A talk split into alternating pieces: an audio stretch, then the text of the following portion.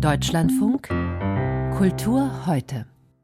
88 Jahre wurde die Künstlerin Mary Bauermeister.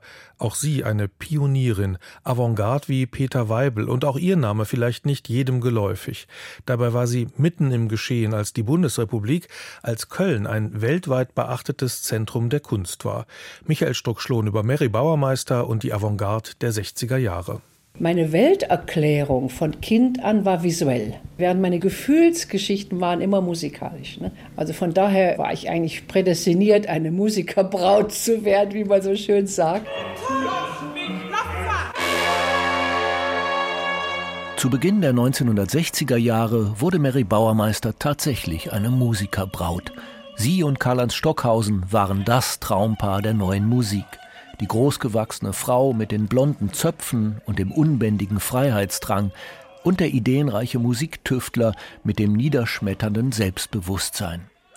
Er hat sie in vielen seiner Stücke porträtiert und sie hat ihn animiert, nicht nur dem Hirn, sondern ein bisschen mehr seinem Bauchgefühl zu trauen. Also er hat mir Strukturierung und Reduzierung aus diesem Spontanen beigebracht und ich habe ihm Intuitives und Spontanes sozusagen. Das war unser Austausch.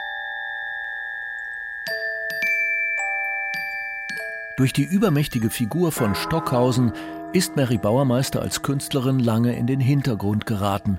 Ein typisches Schicksal, aber eines, mit dem Bauermeister gelassen umgegangen ist. Vielleicht, weil sie selbst von Anfang an wusste, was sie wollte. 1934 wurde sie in Frankfurt geboren als Tochter einer Sängerin und eines Anthropologen, der in der Rassenideologie der Nazis eine unwürdige Rolle gespielt hatte.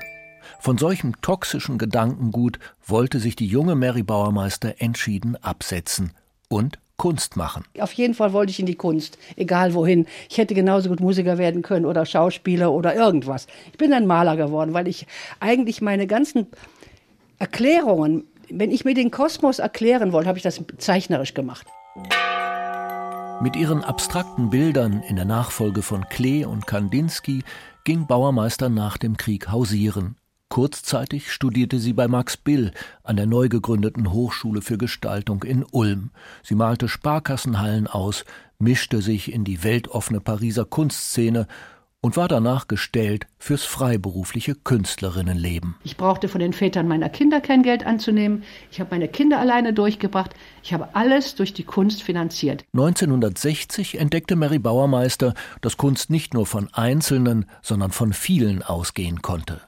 Ihr Atelier in der Kölner Altstadt wurde zum Taubenschlag für die Avantgarde der Zeit. Hier erschienen Stockhausen und Wolf Vostell, Christo und Joseph Beuys und John Cage ließ sich öffentlich von Namjoon Pike die Haare schamponieren. Die Aktionskunst war geboren.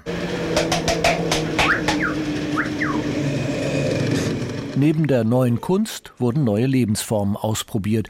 Bauermeister lebte mit Stockhausen und dessen Frau in einer Dreierbeziehung, die allerdings bald in die Brüche ging. Resümee unseres Experimentes: Es gibt keine glückliche Ménage à trois. Es gibt allenfalls eine gelungene, würdevolle Zeit des gemeinsamen Leidens.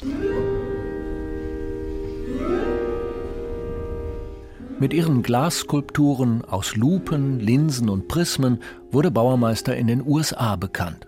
Nach der Trennung von Stockhausen und der Rückkehr ins Rheinland gestaltete sie Haus und Garten bei Köln zur modernen Wunderkammer, die sie in den letzten Jahren akribisch und digital archivieren ließ. Das ist eigentlich ein Museum, wo aus jeder meiner Schaffensphase eine Arbeit ist. Holz, Textilien, Sand, Steine, Kristalle, in allem, was sie umgab, erkannte Bauermeister Energie und Heilquellen nach einem göttlichen Prinzip. Ich nenne auch Gott nicht Gott, sondern es ist für mich einfach die Urenergie. Es ist für mich die kosmische Ordnung.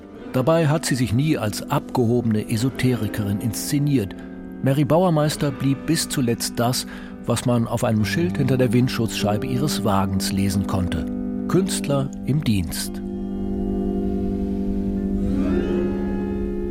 Mary Bauermeister, Künstlerin im Dienst, Mitbegründerin der Fluxusbewegung und in den USA bis heute bekannter als in Deutschland.